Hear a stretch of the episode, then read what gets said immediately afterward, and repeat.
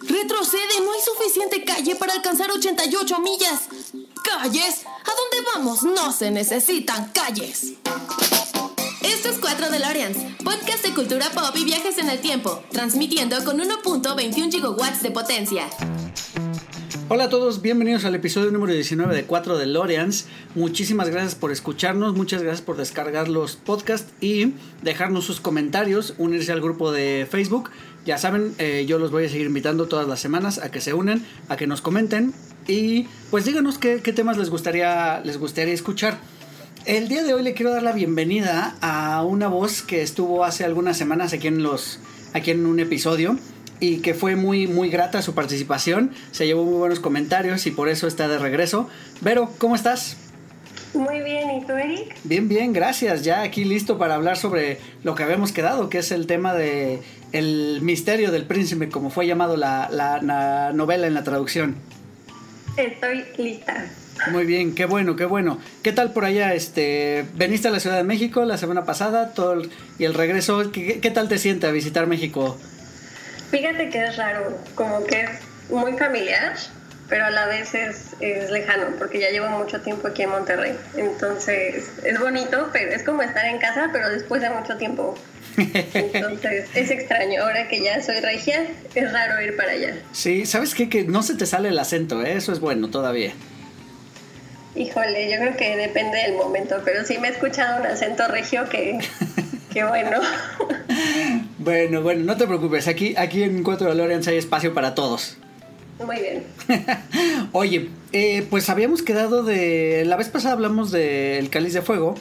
Y habíamos quedado de hablar sobre eh, el misterio del príncipe.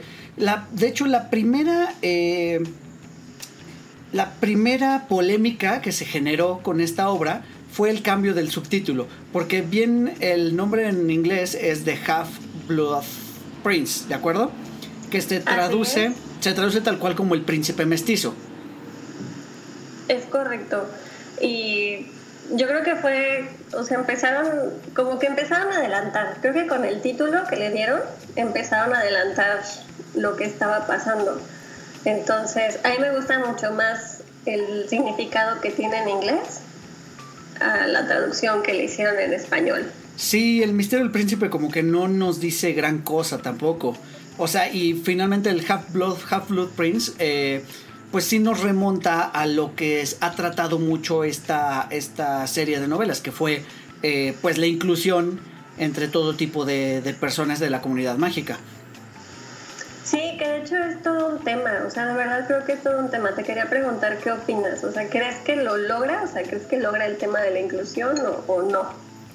Pues mira, finalmente nos habla de cierta discriminación cuando están estos magos que se creen superiores por ser, eh, digamos, de, sangre eh, limpia, como se llaman a sí mismos. Y pues yo podría ser a lo mejor una, no sé si sea, o sea, o más bien no sé si sea una alegoría a los nazis, un poquito a los nazis. Ya ves que esa fue la ideología que los llevó a desatar el holocausto.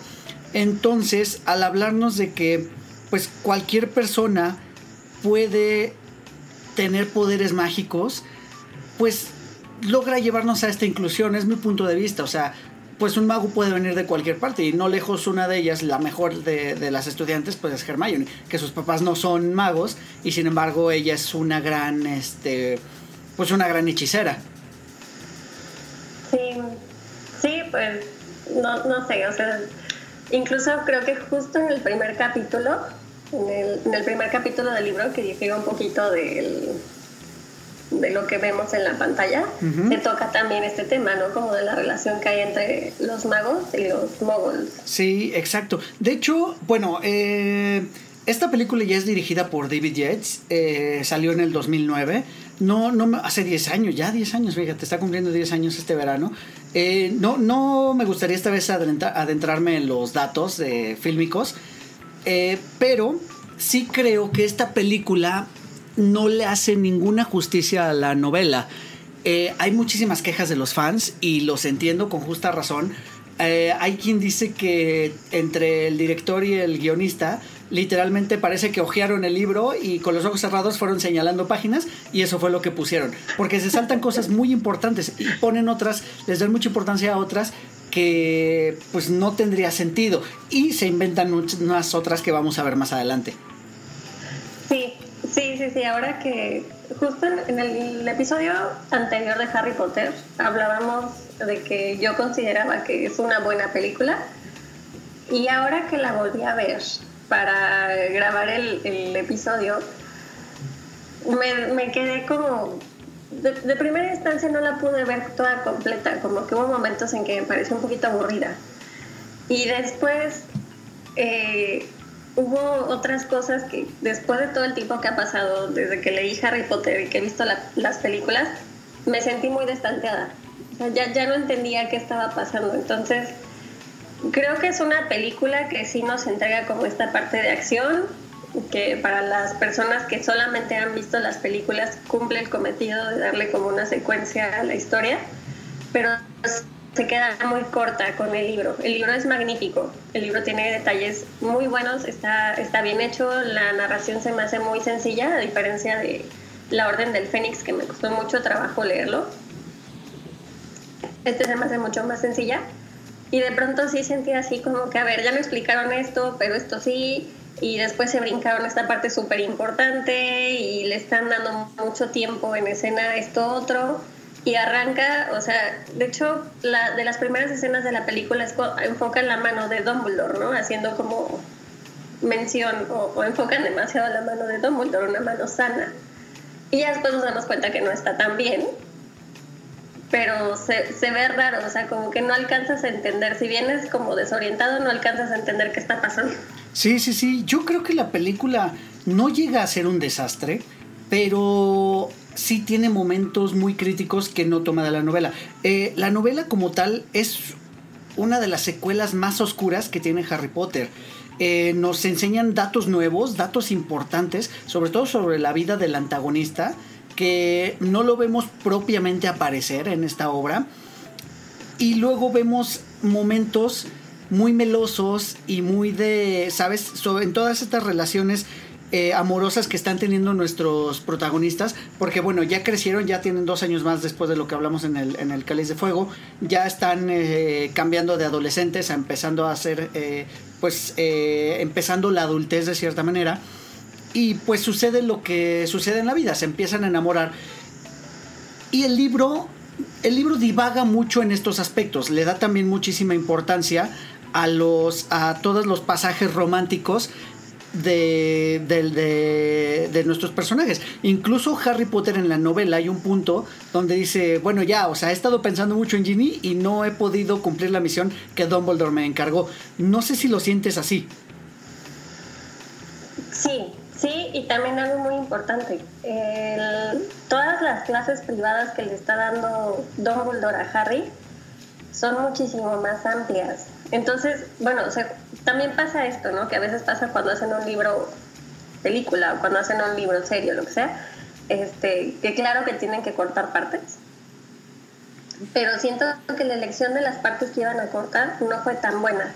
Entonces, a mí se me hace súper importante como la relación de Harry y Ginny, porque es cuando se empieza a desarrollar con detalles bien chiquitos, ¿no? O sea, como que él estaba buscando en el expreso de Hogwarts o, que cuando estaban jugando Quidditch la veía bastante, este, y son cosas que de repente así, ¡pum!, pasó. O sea, quién sabe cómo, ya pasaron y en el libro te la hacen cansado. O sea, yo me acuerdo que cuando llegué a la parte en que por fin pasa algo, yo quería brincar del gusto porque ya me la habían hecho cardíaca no sé cuántas hojas.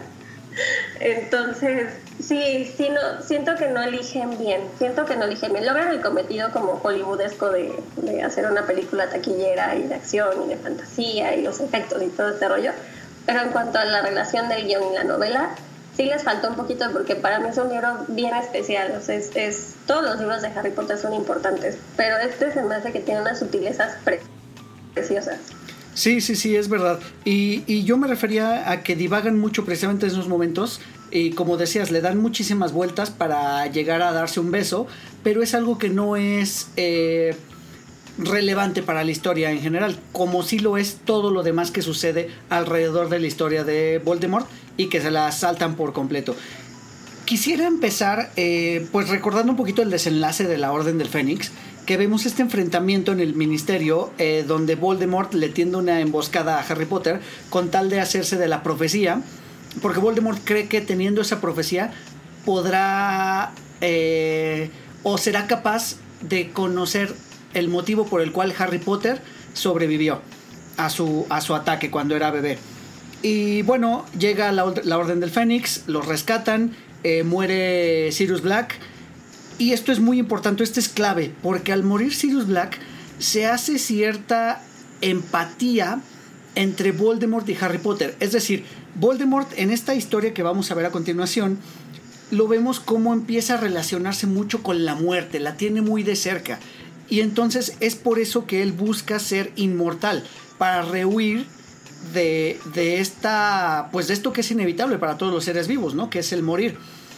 Y Harry Potter también empieza a encontrarse con estos momentos y llega esa similitud que nos quieren decir que Harry Potter es como si es como o sea, tiene ciertas similitudes con Voldemort y ya después en la última en la este en las Reliquias de la Muerte, pues ya nos explica, llega Dumbledore con un discurso muy bonito y nos dice que sí son iguales en algunas cosas, pero hay algo que los diferencia y que es muy puntual. Eh, bueno, en esto termina eh, la Orden del Fénix. A Voldemort ya, Voldemort ya queda expuesto ante la comunidad mágica. Porque si, como tú bien decías el episodio pasado, nadie le creía a Harry y a, y a Dumbledore que Voldemort había, había vuelto. Entonces aquí ya queda expuesto y viene, pues, lo, lo la primera gran queja que, que, yo tengo con la película. Y es que el inicio es totalmente diferente al de, al, entre el libro y en la, en la novela. Eh, si bien recuerdas, en la película, dije el libro y la novela, perdón, entre el libro y la película. Si bien recuerdas, en la película empieza con unas escenas al azar de pues unos mortífagos atacando como un puente y luego viene eh, una escena donde secuestran a Ollivander en el callejón Diagon y tan tan, ¿no? Ya de ahí brincamos, brincamos a ver a Harry Potter eh, feliz en una cafetería de Londres eh, casi a la medianoche, coqueteando con una mesera y encima leyendo el profeta. O sea, leyendo el profeta en un mundo mogol con las imágenes que se mueven. O sea, dime por qué, si es el más buscado por el señor tenebroso, ¿qué demonios tiene que andar paseándose el señor a mitad de la noche por tren en Londres. La regaron, creo que ahí la regaron. O sea, de verdad, la, no, nada que ver, nada que ver. El inicio del libro, el, capítulo incluso se llama El otro ministro. Entonces, eh, al empezar, está el ministro de los moguls sentado en su oficina y está como teniendo una mala semana, porque esa semana se cayó un puente, hubo un asesinato, alguien de su equipo anda haciendo cosas raras, está teniendo una mala semana. Entonces escucha como una pequeña tosecilla por ahí en un cuadro y dice, ay no, de nuevo no. Y bueno, aparece Cornelius Hutch, o sea, sale con polvos flu, sale a la oficina de este otro ministro que nunca nos dice ni cómo se llama. Y aquí hay, aquí hay una parte que a mí me gusta bastante, ¿no? Que todos lo están contando desde el punto de vista del otro ministro, eh, de este otro ministro que no sabemos cómo se llama. Entonces, tiene como pequeñas ironías ahí de, cómo lo está tratando Fox, así. Y bueno, resulta que la misma semana que está teniendo este ministro también le está teniendo Foch, ¿no? O sea, él también se le cayó un puente, él también se le está volviendo loca a la gente. Y de hecho la de Foch va peor, ¿no? Porque fue destituido. Eh, y de hecho va a decirle que fue destituido. Y aquí hay algo importante. Casi en todos los inicios de los libros de Harry Potter hay como un pequeño recap. O sea, como que la autora tiene piedad de que pasan, pasó el tiempo entre que terminaste de leer uno y empiezas a leer el otro y hay un pequeño recap. Entonces es este momento en el que Foch le empieza a decir así como que Ah, sí, este, Sirius Black, bueno, resulta que no era malo, era bueno, pero ya no, ya no vive, ¿no? O sea, como que te está haciendo recordar en dónde nos quedamos. Y es una parte importante por eso, porque te empieza a recordar y también ves esta relación de los, de los magos y de los no magos. Creo que también le dice así como que eh, cuando metimos una esfinge y tres dragones y tenía que avisarte que vamos a pasar animales tremendamente peligrosos, entonces estás viendo que esto es algo que sí se notifican entre un ministro y otro y también hay como ahí un poquito de como de rivalidad, ¿no? O sea, si, ah, sí, a ver quién puede más, ¿no? Ah, sí, porque pues al final los dos están a cargo del Estado, ¿no? Y en este momento es cuando le presenta al nuevo ministro. O sea, llega el nuevo ministro, que es este Rufus. Em, que en Harry, bueno, en, los libros siempre lo narran como un ministro mucho más aguerrido, ¿no? Que en este momento tan fuerte para los magos es necesario un ministro más aguerrido. O sea, a veces Fox yo creo que peca de, de ser muy, muy blandengue. Entonces, este nuevo ministro nos está pintando como que sí le va a dar con todo, ¿no? Sí, sí, sí, sí, se necesita un hombre de acción, porque como dices, Foch no había tomado acciones, de hecho estaba evadiendo la responsabilidad de que haya regresado el señor tenebroso y pues hasta que lo tienen que reconocer porque se les aparece en pleno ministerio, pues deciden destituirlo y cambian de ministro.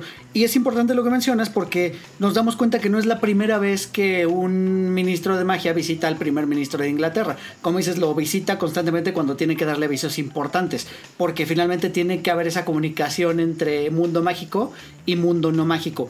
Oye, otro punto importante que se saltan en la película totalmente es la explicación de por qué Harry tiene que regresar año con año a casa de los Dursley. O sea, porque eso es algo que no o sea, en las películas lo vemos que pues siempre regresa y no sabemos por qué, si su familia adoptiva pues es odiosa y no lo quieren, pero él tiene que regresar por una razón y aquí nos dan la explicación y también se la pasan por el arco del triunfo durísimo en la película. Sí, eh, de hecho, en la película no me acuerdo. Ah, bueno, sí, en la película Dumbledore va por él. Y en el libro también, Dumbledore va por él, pero Dumbledore va literalmente a la puerta de su casa. Entonces, cuando está ahí con los Dursley, eh, Dumbledore les explica que van a tener que recibir a Harry un año más, porque estamos aquí en que Harry ya está por cumplir los 16 o cumpliendo los 16, y la edad legal en los magos son los 17 años, ¿no? Entonces eh, Dumbledore les pide que lo reciban un verano más, porque hasta entonces lo va a cubrir el hechizo que Dumbledore puso sobre la casa de los Dursley, ¿no? Que también es como un tema de, la sangre.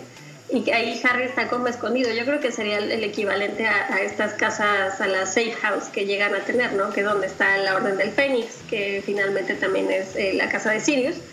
Em, son casas que están ocultas y que solamente la persona que sabe dónde están puede pronunciar el nombre. O sea, son como hechizos que hacen que se, que se oculten los lugares. Yo creo que por ahí va el encantamiento que tiene Dumbledore sobre la casa de los, de los Dursley. Y es hasta que Harry pueda valerse por sí mismo también, ¿no? Que sea legal en el mundo de los magos. Exacto, exacto. Y pues no nos lo enseñan y se queda eso mucho al aire. Eh, oye, otra escena que quisiera yo tomar y que es muy importante es la de eh, cuando Narcisa, la mamá de Draco Malfoy, y Bellatrix Lestrange, que es su hermana, van a casa de Snape para pedirle un favor. Y de pronto, si tú no conoces nada de los libros y estás viendo la historia, es como para poner, si la estás viendo en tu casa, ya después este, en el DVD o lo que sea, es para ponerle pausa y pensar, un momento, ¿por qué Snape se está relacionando con Bellatrix y con Colagusano, porque aparte Colagusano es el que abre la puerta, está a manera de mayordomo en la casa de Snape. Y, y dices, ah, o sea, ¿qué onda? O sea, ¿en qué momento Snape se volvió malo? Esa fue la impresión que me dio cuando vi la película por primera vez. Sí, em, es que es muy compleja, es muy compleja la relación que tiene Snape con, con los dos bandos, ¿no? De hecho, en este libro te la empiezan a explicar y en el siguiente es que se llega a una resolución. Eh, pero te da como pequeñas pistas, o sea, hay pequeños momentos en los que ves que Snape sí se relacionaba con los mortífagos, este, que sospechas que quizá también es uno de ellos. Este, es como esta relación que platicábamos en, el capítulo anterior, ¿no? En el que tú no entiendes si está en contra de Harry, si, o sea, si de verdad lo quiere fregar o, o por qué a veces sí lo ayuda, por qué a veces no. Entonces, sí, cuando estás viendo la película no entiendes por qué de pronto Snape ya tiene de mayordomo al que es el mayordomo de Voldemort, ¿no? ¿En qué momento tiene tantos privilegios y aparte va Narcisa que, y Bellatrix, ¿no? Que son sabidas mortífagas a pedirle un favor. Exactamente, te digo, no nos lo dejan como bien claro. Además, eh, pues Bellatrix odia a, a Snape. Eh, eso no lo vemos en, la, en, las películas, pero en los libros sí, o sea, sabemos que Bellatrix está declarada contra Snape, porque Snape es un doble agente que pues sigue... Hasta esta película nos parece que Snape en realidad siempre trabajó para Voldemort y estuvo espiando a Dumbledore. Y Dumbledore en esta nos dan a entender que él pensaba que él era fiel a él, pero en realidad estaba trabajando eh, espiando al señor tenebroso. Juega este doble, este doble papel que no queda muy claro porque, como dices, en los libros anteriores nos van dando pequeñas pistas que nos van diciendo es que Snape es malo. O sea, Snape algo va a hacer. Va a haber un giro de tuerca donde Snape algo va a hacer y, y se les va a voltear. Y, y, por eso a mí me sorprende que eso no lo hayan, digo, lo dejaron de lado en las películas anteriores, por eso aquí también nos sorprende de verlo ahora con los malos. Entonces ya no te da tampoco esa sorpresa cuando uh, llega la escena final de esta película y pasa lo que pasa. Sí, sí, siento que les, les falta ahí desarrollar, sí les falta desarrollar. A mí se me hace que es un personaje también súper complejo y, y me encanta hay un momento en el libro que incluso está, es justo ahí, cuando están haciendo eh, el juramento, que Bellatrix empieza a cuestionarlo, así como que entonces, ¿por qué estuviste tantos años al servicio de Dumbledore? Entonces, ¿por qué no mataste a Harry si tú lo tuviste desde que era muy chico? ¿no? incluso eh, mencionan que Snape en algún momento se topa con Harry cuando es bebé. Y Snape le contesta algo que a mí como que me hizo ruido y que en, ese momento no lo razoné y le dice... Eh, entre las muchas cosas que le comenta es, yo tenía curiosidad de saber si Harry era el siguiente gran mago tenebroso. O sea, es una razón que en ese momento le da Snape, que quería ver si Harry, por haber derrotado a Lord Voldemort, porque en ese momento no sabían por qué se muere Voldemort al, intentar matar a un bebé, seguramente se imaginaron que era súper malo, así súper poderoso, ¿no? Exacto, exacto. Y pues bueno, eh, avanza ya la trama, etcétera. Y viene algo también que, que volvemos a esto mismo. Esto nada más lo voy a mencionar como, como cosas que sacaron del libro y que las meten en, en, este, en la película de pronto y no tienen sentido. Y es decir, en la Orden del Fénix, eh, la entrega anterior, nos explican toda una serie de pruebas escolares que tienen que pasar los alumnos para seguir a los siguientes niveles. Entonces, si reprueban ciertas materias, no pueden cursarlas del siguiente nivel, como en cualquier escuela.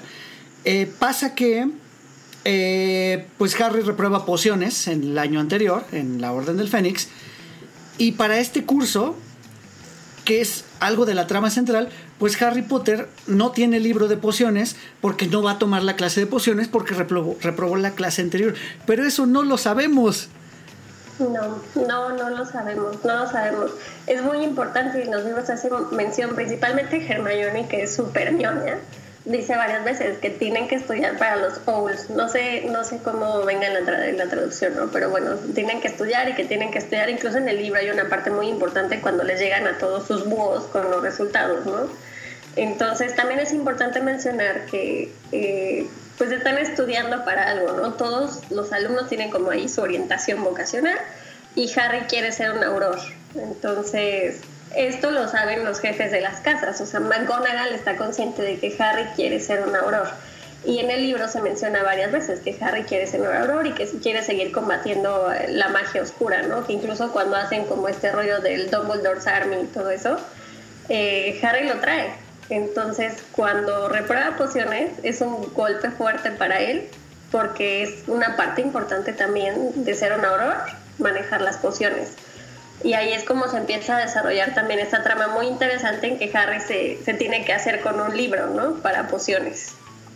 Exacto, y es cuando encuentra ya este libro de... Eh, la escena es chistosa, esa sí es muy parecida a la que narran en, la, en el libro, que pues Harry y Ron no, no van a tomar pociones. McGonagall les dice, no, pues que siempre sí, vayan a la clase. Llegan y como no compraron el libro porque no iban a tomar la clase, pues les dice que tomen eh, uno de los que están en el, en el, este, en un estante. y pues se pelean por el libro que se ve mejorcito. Al final Ron se queda con el mejorcito, Harry agarra el, más el libro más destartalado y pues oh sorpresa, resulta que es un libro que tiene eh, pues anotaciones que lo ayudan a triunfar en la clase de pociones. Aquí hay una parte importante. El profesor, el profesor mm, cierto. Slughorn. Slughorn, ajá. Eh, Slughorn. El la parte de la película, o sea, ahí también lo hacen muy bien. La película es muy similar a lo que está pasando en el libro, o sea, que llega Dumbledore con Harry, que la casa está deshecha y que resulta que es como una puesta en escena porque esto me lo estaban persiguiendo, tenía miedo de que lo reclutaran. Y lo que le pide Dumbledore a Harry en ese momento, o sea, lo usa de carnada, eso sí es muy similar y es muy importante, porque ya que empieza el curso, eh, este profesor, eh, Horace, se queda con la clase de pociones y Snape se pasa a, enseñar eh, defensa contra las artes oscuras, que también en ese momento se hace así como este, un bullicio en el gran salón, así de ¿cómo? Por fin Snape, que yo, yo no alcanzo a entender qué tenía de malo que Snape enseñara defensa contra las artes oscuras, ¿no? O sea, como por qué lo alejaban de eso. Si era malo, pues era malo, o sea, no, no tenía chiste que enseñara o que no enseñara eso, ¿no? Pero bueno, el chiste es que eh, hay le da la oportunidad a Harry de tomar la clase de pociones porque este el profesor Horace puede los acepta con una calificación menor. eso es muy importante y que Dumbledore quiere a Harry ahí pegado. Correcto, exacto. Para eh, sonsacarle un secreto que vamos a, a, tratar un poquito más adelante. Y es verdad, y sabes que no nos enseñan también algo bien importante. En la primera clase de defensa contra las artes oscuras que da Snape, les empieza a enseñar los eh, a, lanzar los hechizos o los eh, como sea que les llamen sin hablar. No sería importante si no lo volvieran a usar pero más adelante, como por arte de magia, entre comillas, y valga la, la, redundancia, este, pues ya los alumnos saben lanzar los hechizos sin hablar, cuando es algo que nos mencionan que incluso ellos mismos pensaban que para hacer un hechizo siempre tenían que, mencionarlo. Sí, y es, importante también mencionar y recordar que Snape es como muy bueno en estas artes de leer la mente y controlar este, los pensamientos y que en el libro pasado hay un momento en el que Harry se mete a la, a la mente de Snape y también ve cosas importantes. Entonces están dejando como el alma de Harry Potter, o sea, el, alma de Harry Potter le empiezan a dejar un poquito de lado. Sí, sí, sí, totalmente de acuerdo. Eh, bueno, sigue avanzando la trama, etcétera. Y entonces el plan de Dumbledore. El plan de Dumbledore es, a través de sus recuerdos y recuerdos que le va sacando a otras personas, ir entendiendo las motivaciones de, de, de Voldemort y descubrir cuál es su punto débil porque pues claramente no murió cuando todo el mundo pensaba, simplemente se debilitó y no entienden por qué. Medio saben, incluso Dumbledore, que es el mago más, eh, el mago más grande que ha existido en la comunidad mágica, medio lo entiende, pero no lo sabe claramente. Para eso se vale de recuperar recuerdos de otros magos. Y una de sus, de sus misiones, una de, sus, las misiones que le encarga Harry es recuperar el recuerdo, como ya decíamos, que tiene Horace Slughorn de cuando eh, Tom Riddle estudiaba en Hogwarts. Y aquí viene, creo que es lo peor, lo peor, lo peor que pudieron haber hecho. En el libro son capítulos y capítulos y capítulos que nos adentran en la mente de, de, Voldemort y en su vida.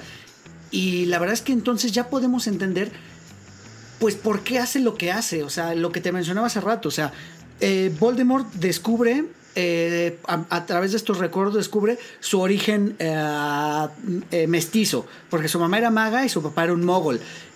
descubre cómo pues el papá de, su mamá, o su abuelo, no quería al, pues al, papá de, Voldemort, ¿no? Por, porque era un mogol. De hecho, como se, si, si, no me equivoco, como ella lo conquista es por medio de un hechizo y de una poción o algo por el estilo y se escapa y entonces el abuelo está súper resentido y luego por, por azares del destino pues la mamá muere, regresa eh, Dumbledore, regresa, perdón, Voldemort a casa del abuelo, pues no lo quieren porque es mitad de mogol y lo dan en adopción. Aparte de todo esto, pues el, el papá lo no, pues no lo reconoce, o sea, porque él ni siquiera se acuerda de haber estado, haber estado enamorado de esta mujer.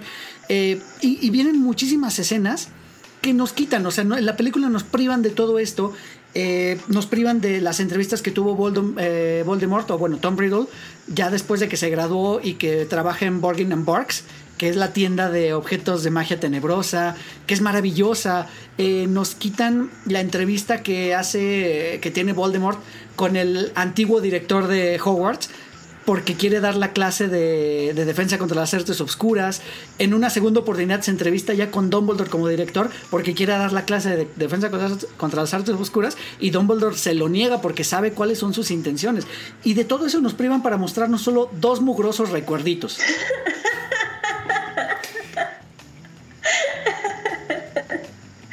Sí, sí, Perdón, me emocioné un poco, pero es que... Sí, sí, sí. Es que de verdad creo que es apasionante y, sí, se la volaron, de verdad se la volaron. Te quitan muchas cosas que te hacen entenderlo. Y a mí me empezaron a surgir muchas dudas, porque insisto en que eh, tiene muchos años que yo leí Harry Potter y lo empecé a retomar para esto. Entonces me empezaron a surgir muchas dudas, como, ¿qué quiere Voldemort? O sea, de verdad, ¿qué es lo que quiere Voldemort? ¿Y por qué, por qué le pasa esto de odiar tanto a los sangre sucia si él es uno de ellos? O sea, quizás son cosas que la autora como que nunca desarrolla, nada más te dice que es el malo. Pero me da mucha curiosidad, ¿qué quería?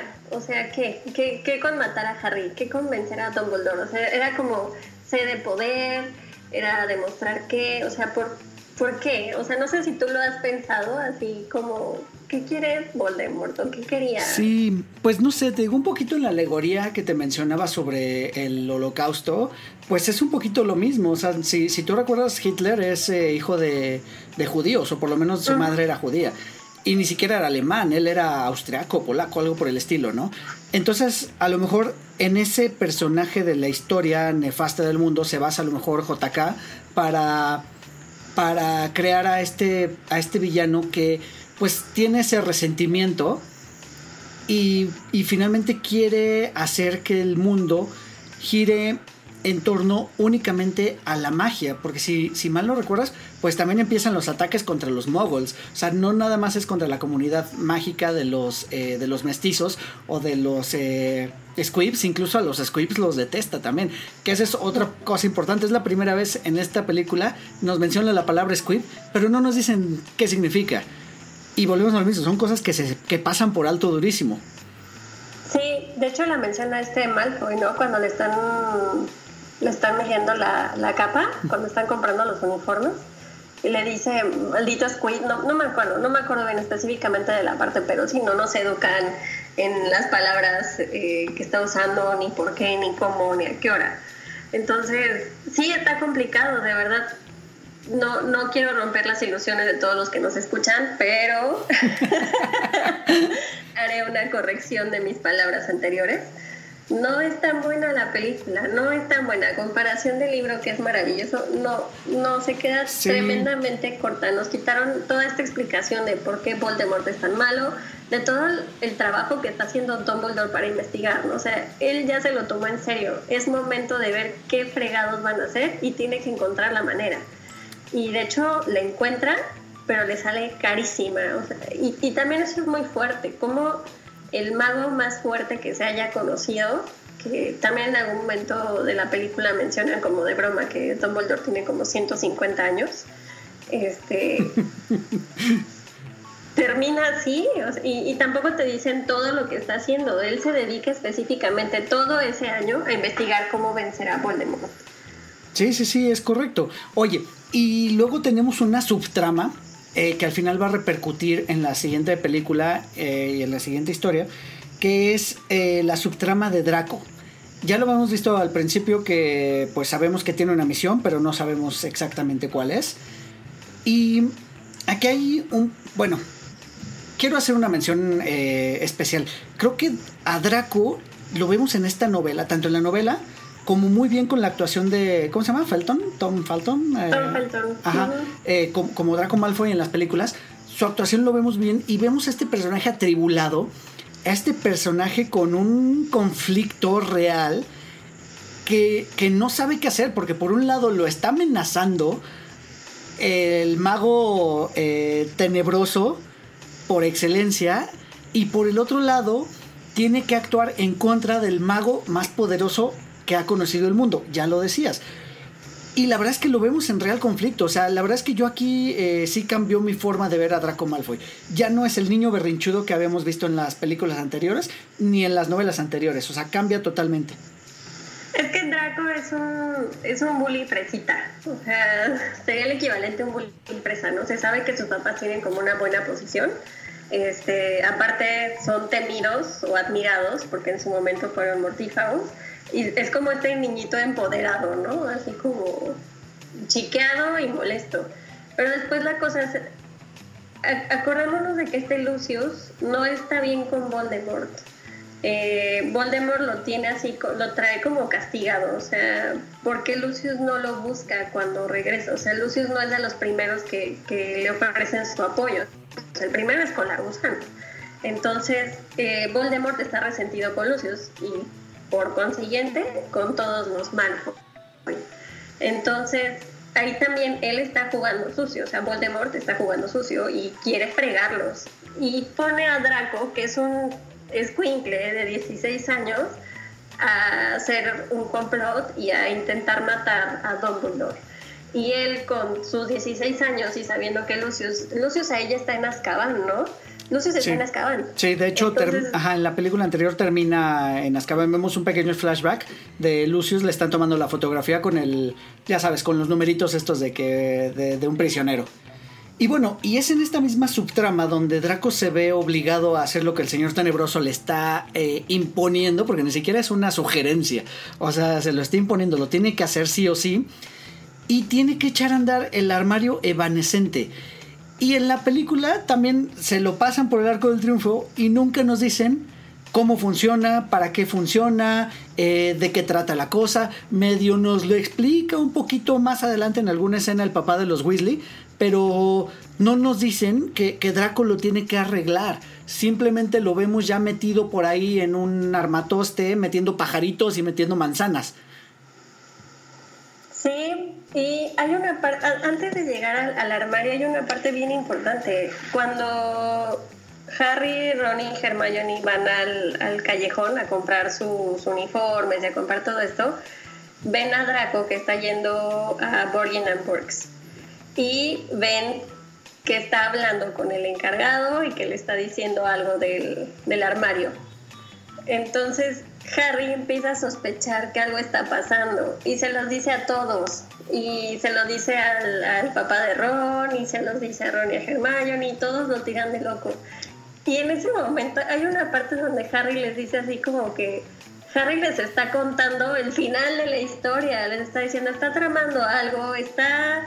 Eh, y ya que averigua cómo funciona, Harry empieza a sacar sus conclusiones de qué es lo que está haciendo, está desconfiando de él y nadie le hace caso. Yo estaba así como que escúchenlo, por favor. Cierto, no cierto. Muchas muertes. Sí, es verdad, es verdad. Es un poquito desesperante.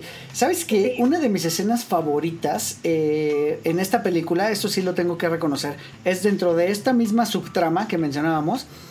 Eh, es cuando Katie Bell, esta otra estudiante de Hogwarts, de pronto va caminando, ellos van a Hogsmeade en alguna de las visitas eh, anuales que tienen a Hogsmeade y está caminando y van de regreso al castillo y de pronto Kitty Bell como que se desmaya y, y, en una escena verdaderamente un poquito terrorífica da la vuelta como si fuera el anticristo y pega un grito este un poquito eh, aterrador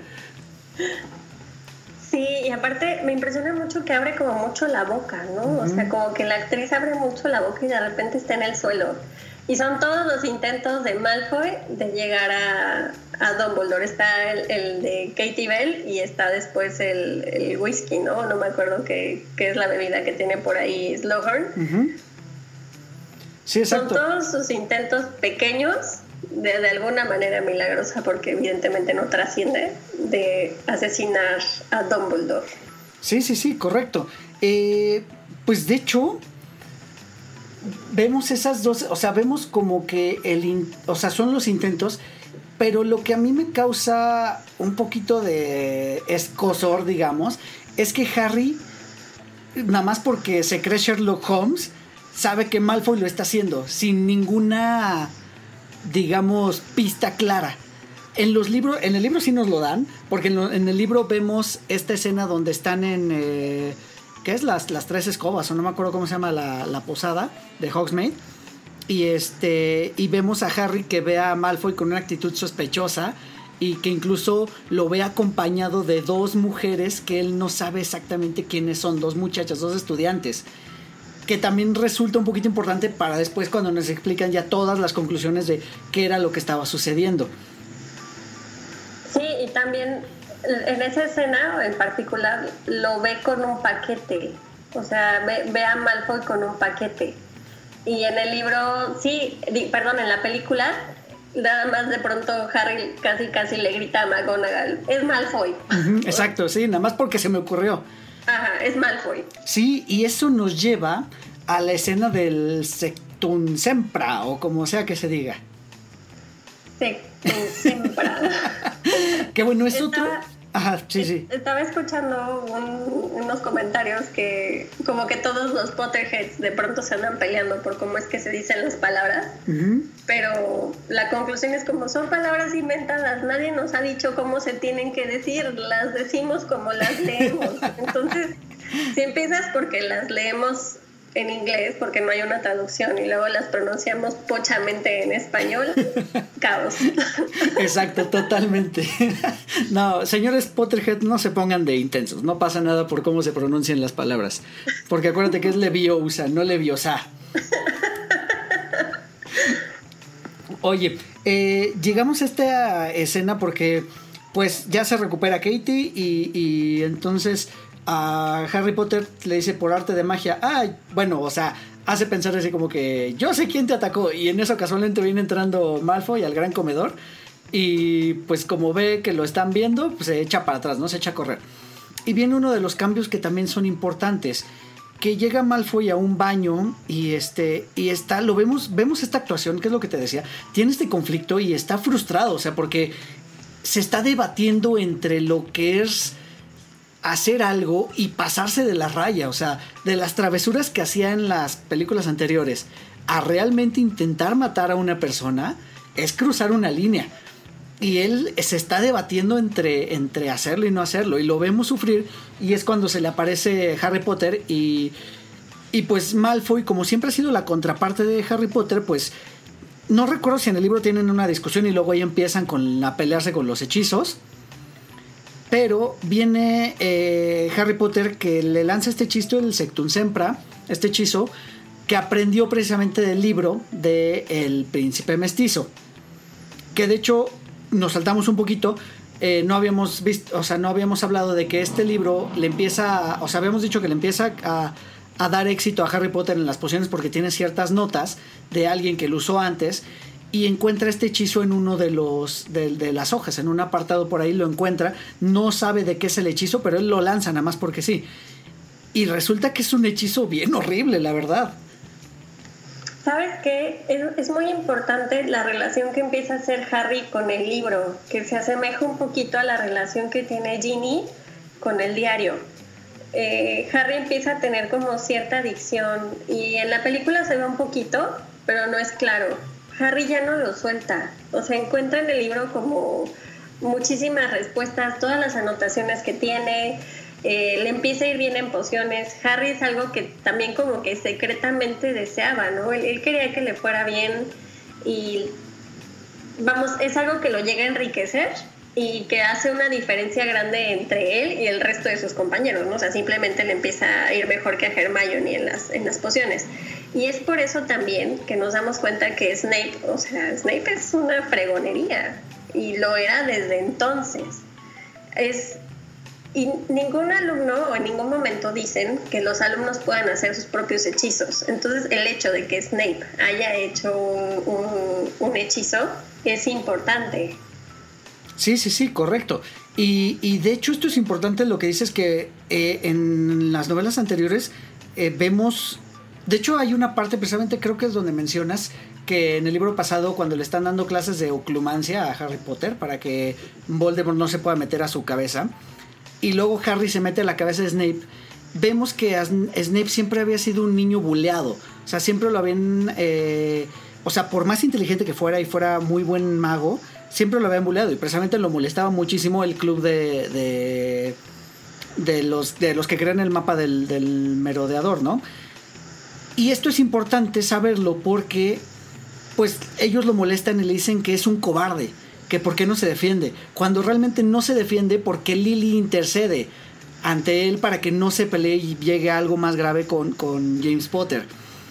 Y esto es importante saberlo porque al final de la película tenemos un intercambio de palabras entre Harry y Snape, donde Harry le dice, pelea, no seas cobarde o eres un cobarde. Y entonces al otro se le mete el diablo, pues es como sí, o sea, le prendieron un cohete y dice, no me llames así. Dice, ¿cómo, ¿cómo que estás usando mis propios hechizos contra mí? Ahí es cuando Harry se da cuenta. Ahí es cuando Harry se da cuenta. Y Hermione se empieza a obsesionar también. No entiende cómo es que le está ganando Harry y les late que el libro no es bueno. Aparte que ya tiene la experiencia previa, ¿no? De que no, los libros así no son buenos. casi mata a Ginny. Exacto. Este, Hermione se empieza a obsesionar y empieza a buscar y no encuentra ningún prince, no encuentra, literalmente no encuentra a nadie que se denomine como Half-Blood Prince, pero ya después sí encuentra la relación que tiene el nombre de Prince con Snape. Entonces, em, me gusta que al final Harry sí tiene una ventana más hacia la mente de Snape a partir del libro.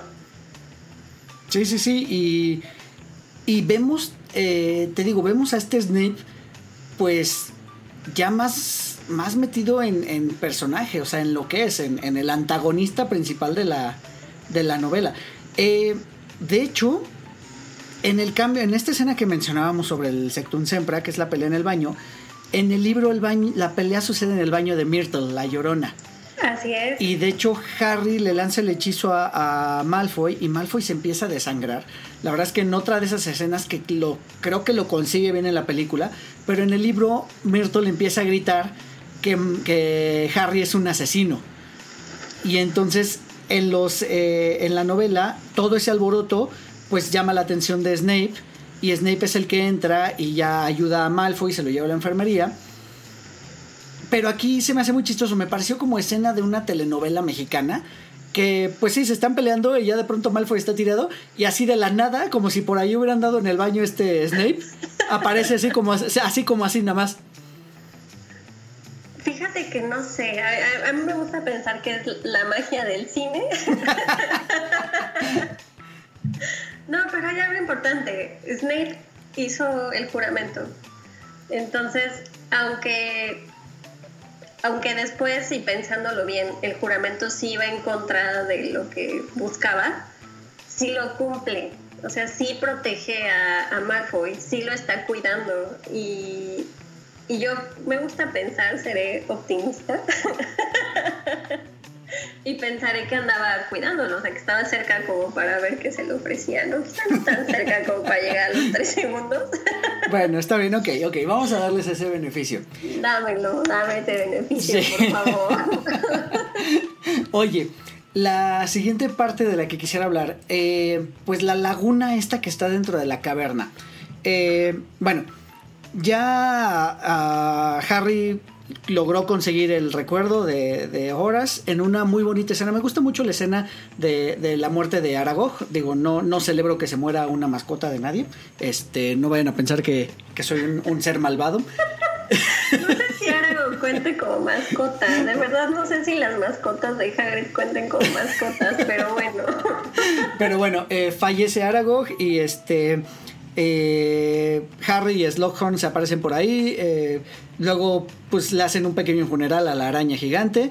Se, emborrachan Hagrid y, el profesor. Y entonces ya borracho, eh, Harry le sonsaca el recuerdo. Y este recuerdo sirve para, pues, terminar de armar todas las piezas con las que estaba. Que la- las piezas que estaba juntando eh, Dumbledore para armar el rompecabezas, ¿no? Y pues ya descubren que la intención de Voldemort desde el principio fue crear algo que llaman los horrocruxes. Que son, eh, digamos, es partir el alma de una persona y guardarla en diferentes objetos. Y en este caso hasta en seres vivos. Que sabemos que Nagini es uno de los, de los horrocruxes, ¿no? Eh, bueno, ya desentrañan este misterio y entonces se lanzan a buscar el tercer horrocrux que, que, que Dumbledore, del cual Dumbledore tiene conocimiento. Porque entonces sabemos que ya el primero fue el diario de Tom Riddle. Así es. Ese fue un horrocrux y que le destruyeron en la película 2 y que tiene más relevancia ahora porque habían destruido algo importante sin, sin saberlo.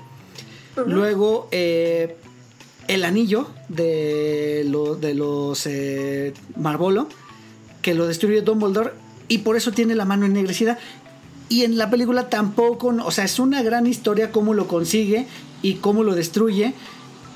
Y en la película tampoco nos lo cuentan. Y las consecuencias que tiene para, para con Dumbledore haberlo hecho, ¿no?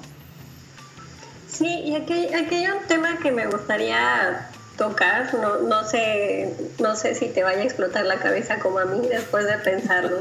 A ver, Pero a ver, ahí les va, prepárense. Se supone que Voldemort dividió su alma en siete antes de llegar a Harry. Ok. Ok. Ahí- hasta ahí vamos bien. o Hasta sea, ahí vamos bien. Ajá. Voldemort ya había dividido su alma antes de llegar a Harry. O Sí. sea, para cuando llega a matar a Harry, eh, bebé, él ya había guardado su alma en estos siete pedacillos o pedazos, ¿no? Correcto. Y intenta matar a Harry, le rebota la maldición. Ajá. ¿Se muere Voldemort o no se muere después de eso? Porque si se muriera, entonces tuvo que haber sacado su alma de un Horrocrux y entonces al final no serían siete, tendrían que haber sido seis. Pero entonces sí, Harry era el séptimo y ahí fue donde empecé a colapsar así como... Pues mira, ahorita que lo estás mencionando, si hay alguna parte de las novelas, no recuerdo exactamente en cuál, hay una donde sí nos mencionan que parecía que Voldemort había muerto, pero no murió como tal, o sea, murió su, su estado físico, pero digamos que su esencia quedó como si fuera un fantasma, algo entre fantasma y espíritu, queda por ahí. O sea, creo que eso no me sorprende tanto. Pero lo que sí menciona sí es importante, y ahorita me está eh, cayendo el 20, es ya había dividido su alma en siete. ¿Correcto? Pero Harry Potter era una de las siete, por lo menos en la siguiente película. Pero eso no sucede hasta que lo intenta matar. Entonces, en realidad son ocho. Exactamente, son ocho. Y en algún momento Dumbledore dice que se le pega a Harry, o sea, que, que en ese momento queda tan debilitado que se agarra de la única cosa viva y por eso es que Harry se vuelve uno. Entonces yo creo que son más. o sea, Correcto. Bueno, son mínimo ocho y nada más nos mencionan siete. O sea, nos mencionan eh, el diario, el anillo, la diadema, eh, la copa. Goblet, la copa. ajá, Ajá. la copa, este, Nagini. Sí. eh, me faltan dos mínimo. Eh, ta, ta, ta, ta, ta. Harry. Harry, pero Harry sería el octavo, pero tiene razón, lo toman como el séptimo. Y me está faltando uno. Ah, el camafeo de Locket. Exacto, el camafeo, exactamente. En realidad tendría, si ya había partido su alma en 7, tendría que haber un octavo Horrocrux. ¿Qué tal que, que Voldemort sigue vivo? Oye, tienes razón, esa es una buena teoría, ¿eh? Oigan, o si nos están escuchando la- la- los Potterheads por ahí, que nos ayuden a resolver esta duda. Espero que nos ayuden con este misterio. Por favor, no he podido dormir desde entonces. Bueno, eh, lo que van a buscar eh, Dumbledore y Harry Potter es precisamente este, cama, este camafeo que ya saben dónde está, que es en esta laguna. eh, bueno, en esta, adentro de esta caverna, en medio de una laguna. Y esa escena me parece que está bien, o sea, no, no le pongo ningún pero. Me gusta mucho de esta escena que volvemos a lo mismo, vuelve a ser una escena un poquito terrorífica. Y, a mí lo que me sorprende de aquí es, pues, a, a Voldemort, que diga, a Dumbledore, eh, desesperado cuando le están dando la, la, la- el líquido que, de donde tiene que salir el, el, el, el- el camafeo. La pócima. Em, de nuevo vemos qué tan malo es este tipo. O sea, Voldemort es súper malo. En esta caverna, me gustaría decir, está llena de inferi. O sea, los inferi son cuerpos reanimados. Serían el equivalente a los zombies de los magos. Correcto. que están, están reanimados por medio de magia, ¿no? Entonces, toda la parte profunda de la caverna del lago está llena de inferi. Eh, desde que entran tienen que ofrecer como una ofrenda, o sea, tienen que debilitarse y es cuando Dumbledore se corta y, y da, o sea, como que tiene que dar sangre y así para que puedan cruzar. Eh, la poción no, no, no dicen exactamente qué es lo que está pasando porque el libro no está narrado desde el punto de vista de Dumbledore, pero como lo describe Harry es puro sufrimiento y le está rogando que ya no se lo dé y llora y me parece muy doloroso ver al actor, o sea, quieres ponerte a llorar con él, o sea, Sí, decir, ya sí. Harry, por favor, no lo hagas. Sí, sí, sí, es Y brillante, después- brillante. Después cuando le pide agua, eh, es una escena desgarradora porque ves a Dumbledore como nunca lo habías visto y como nunca te lo pintan, debilitado. Y, y yo creo que Harry es muy torpe, o sea, hasta yo en el libro sabía que no tenía que agarrar agua del lago, que era una trampa. Y lo hace y bueno, o sea, llegan las hordas de Inferi así, y se enciman y Ujú, ujú. está muy bien hecha esa escena, me gusta bastante. Sí, la verdad es que ahí le, le atinaron muy bien. Este, y pues con efectos especiales también súper, súper bien logrados. Eh, pasa esto y entonces viene ya el desenlace. Y ay, canijo, no sé por dónde empezar aquí. Vamos a hacer algo. Platícanos de la batalla de la torre en, en- en- de la torre de astronomía. Que en la película no se las vamos a contar, de ustedes ya vieron la película, ya saben qué es lo que pasa en esta escena, pero en el libro es totalmente diferente. Lo que pasó en la película no pasó en el libro, pasa de una manera diferente. ¿Te acuerdas más o menos cómo, cómo va la, la escena en, en la, en la novela?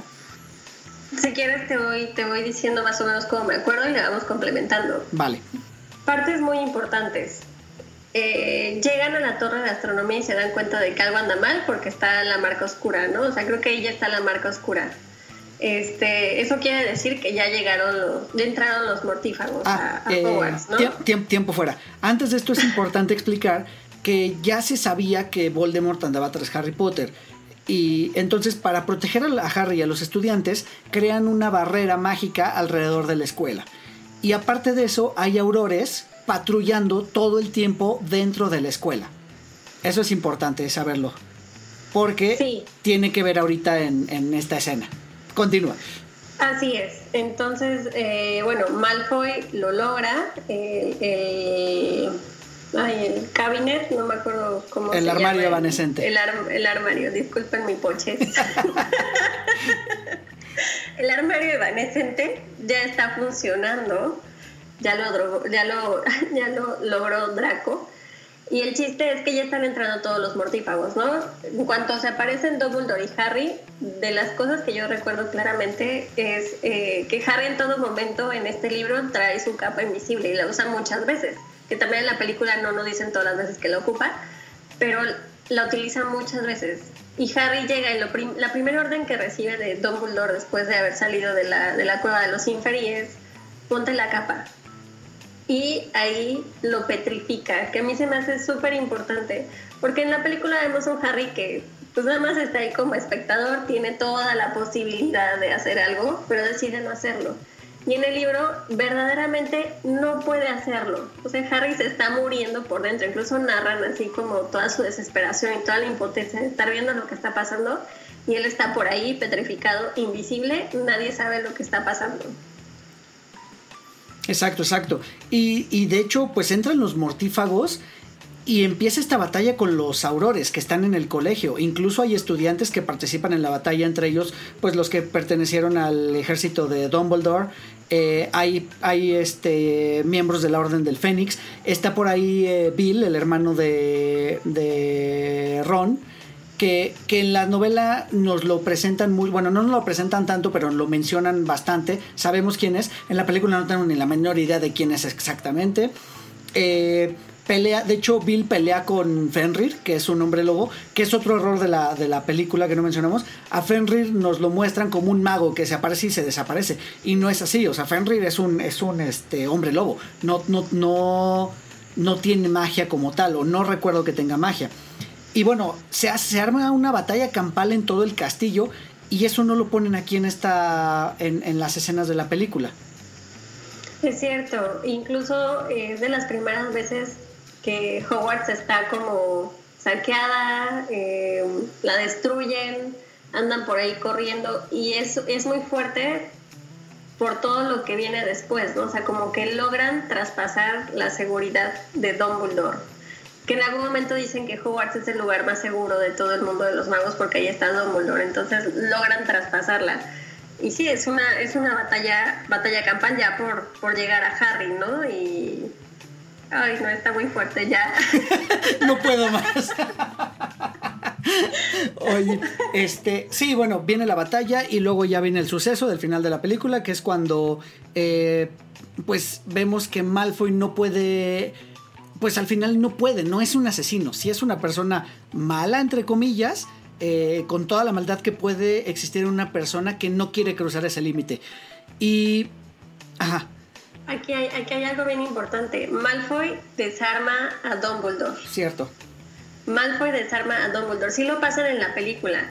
Y me gusta que eh, la varita de Dumbledore es muy característica. No sé si la recuerdas. Es como, tiene como pequeñas bolitas y es de color más claro que todas las demás. Sí, como color huesito y tiene como nudillos. Yo me imagino que fuera como un dedito. Ándale, sí, es como un esqueleto, que después tendría como mucho que ver con que sea una reliquia de la muerte, ¿no? Pero bueno, el chiste es que en la película sí sale este momento en que Malfoy desarma a Dumbledore. Es súper, súper importante. Y antes de que Malfoy empiece a intentar cualquier cosa, lo primero que se le ocurre es desarmar a Dumbledore y yo no sé cómo lo pudo lograr. Yo creo que fue un tema de que Dumbledore ya venía como súper debilitado de, de, la cueva de los Inferi, ¿no? Sí, exacto. Y este y bueno, entonces ocurre ya el giro de tuerca esencial, que es Snape matando a, a Dumbledore y Dumbledore cae de la cae de la torre.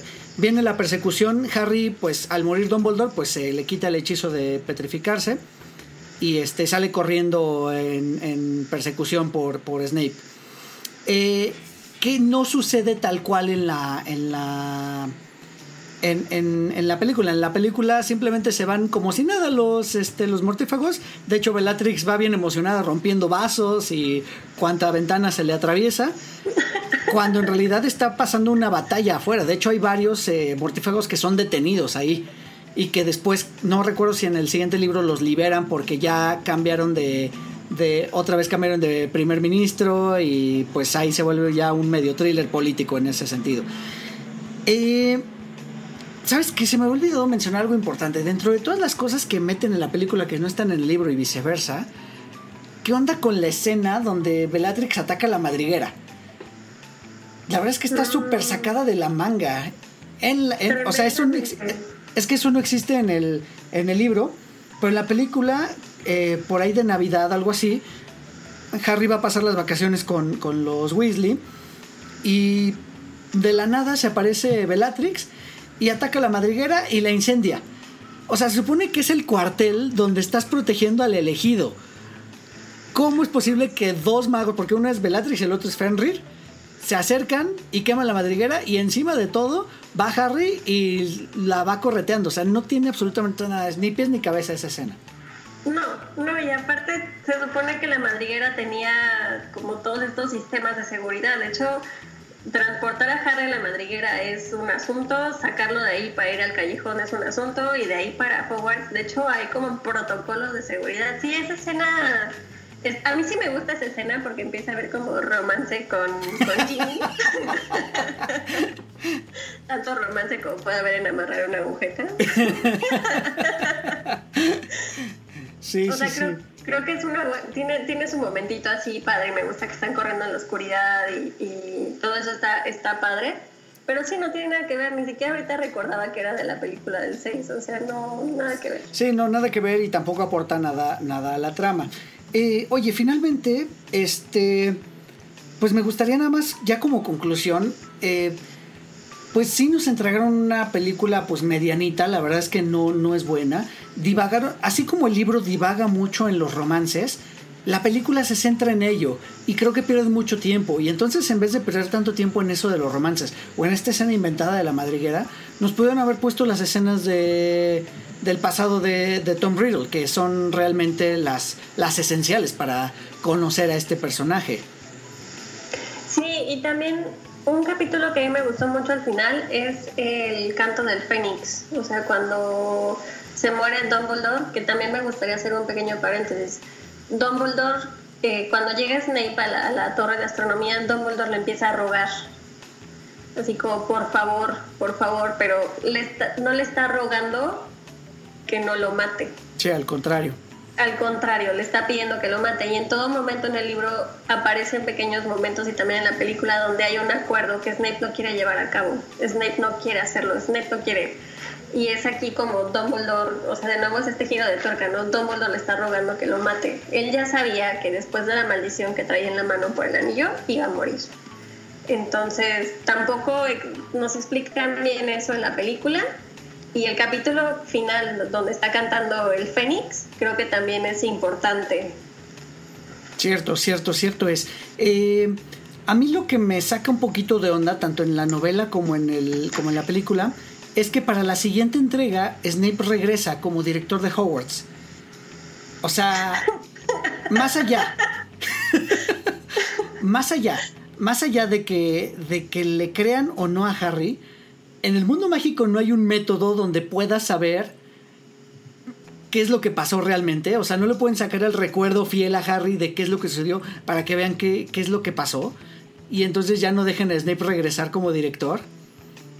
Pues es que, o sea, sí, claro, están, eh, hay pociones para decir la verdad y está este rollo de que te sacan los recuerdos, ¿no? Pero lo que es más importante ahí, que yo siento que es lo que intenta establecer eh, Rowling con poner Snape de, de, director, es que ganaron los malos, o están ganando los malos, ya no importa, o sea, en realidad ya no importa qué fue lo que pasó, el control de Hogwarts lo tiene Voldemort. Sí, sí, sí, para plantearnos en una, o bueno, para, sí, presentarnos en una situación totalmente desesperada para el héroe de esta saga. Exacto, o sea, sería el equivalente, pues sí, a que los narcos es como la plaza de los narcos, ¿no? O sea, sí, sí, la plaza o algo así. Sí, sí, ya tiene el control. Es verdad, es verdad.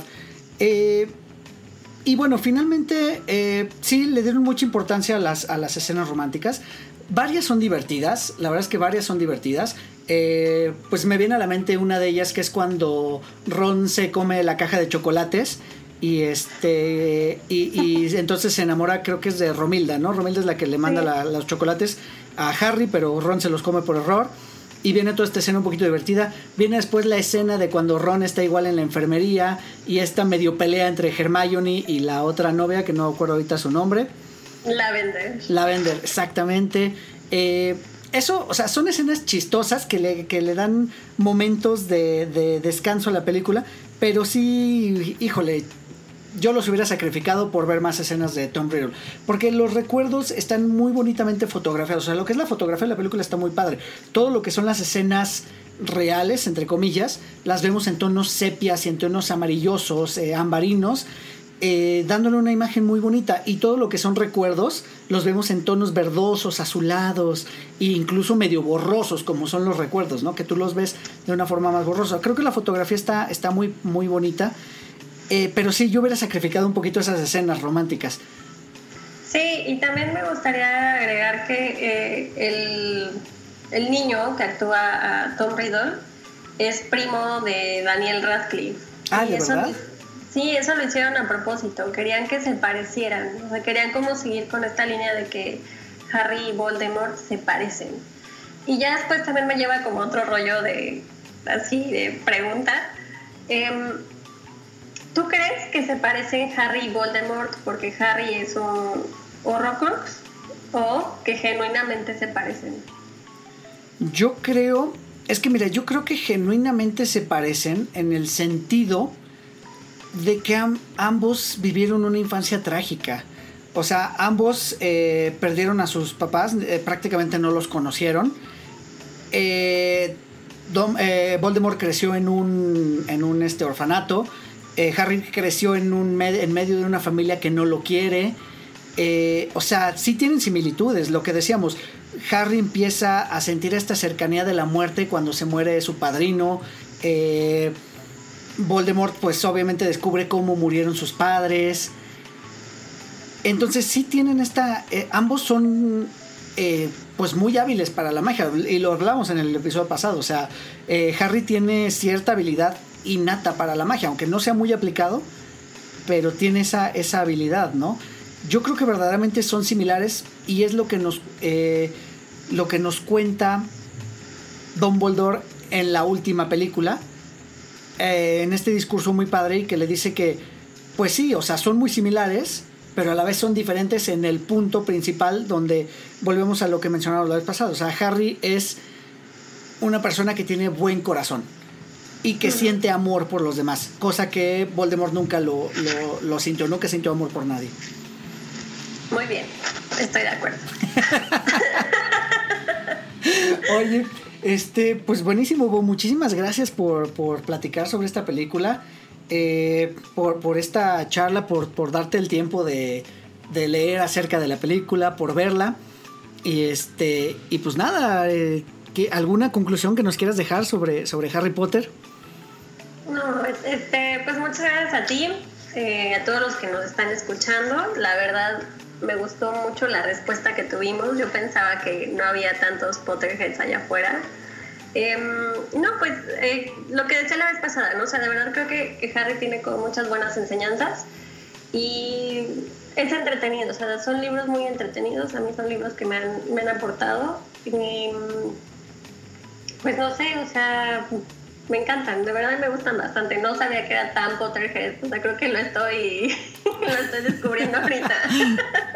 No, no, no, de hecho, eh, si no mal recuerdo, fue pues ha de haber sido por ti en realidad que yo empecé a ver Harry Potter, porque yo la primera no la vi en el cine.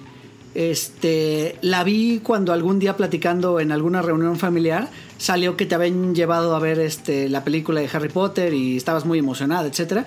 Y fue que empezamos a agarrarle la onda a esto, entonces también esa afición pues se debe que yo tengo por Harry Potter también se debe un poquito a ti. Oh, muy bien, estoy orgullosa.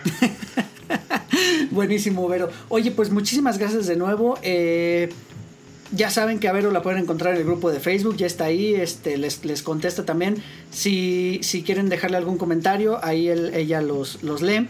Eh, y esperamos que regrese Vero pronto para hablar de otro tema. ¿Qué otro tema este, te gustaría hablar que no sea Harry Potter? Porque, porque pues ya vi que eres medio nerd también. No, ya sé, era mi, mi secreto mejor guardado. No sé, mira, podría destrozar eh, Crepúsculo, podría hacerlo, porque debo de confesar que leí los libros, así es de que también, pero podría destrozarlo, no creo que hayan sido una, buena elección de lectura, son muy palomeros. Oye, buenísimo. Pero bueno, vamos viendo, o sea, la verdad, entre comida y cosas nerds, me tienes. buenísimo, buenísimo. Y de hecho sí, por ahí este, salió el tema, estábamos platicando de hacer un episodio de, puro hate eh, para Crepúsculo. Muy bien, quiero estar en ese meeting anti-crepúsculo. buenísimo, buenísimo. Eh, pues muchas gracias otra vez, Vero. Muchas gracias por tu tiempo. Ya saben, síganos escuchando en 4 DeLoreans, eh, 4 con número DeLoreans, así como se escucha. Estamos en YouTube, en iTunes y en Spotify. Síganos en el grupo de Facebook y en Twitter también. Bye. Adiós a todos, que estén muy bien.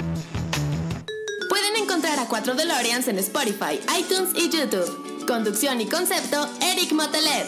Voz en off, Poli Huerta. Sigan escuchando 4 DeLoreans porque el próximo martes voy a enviarlos de vuelta al futuro.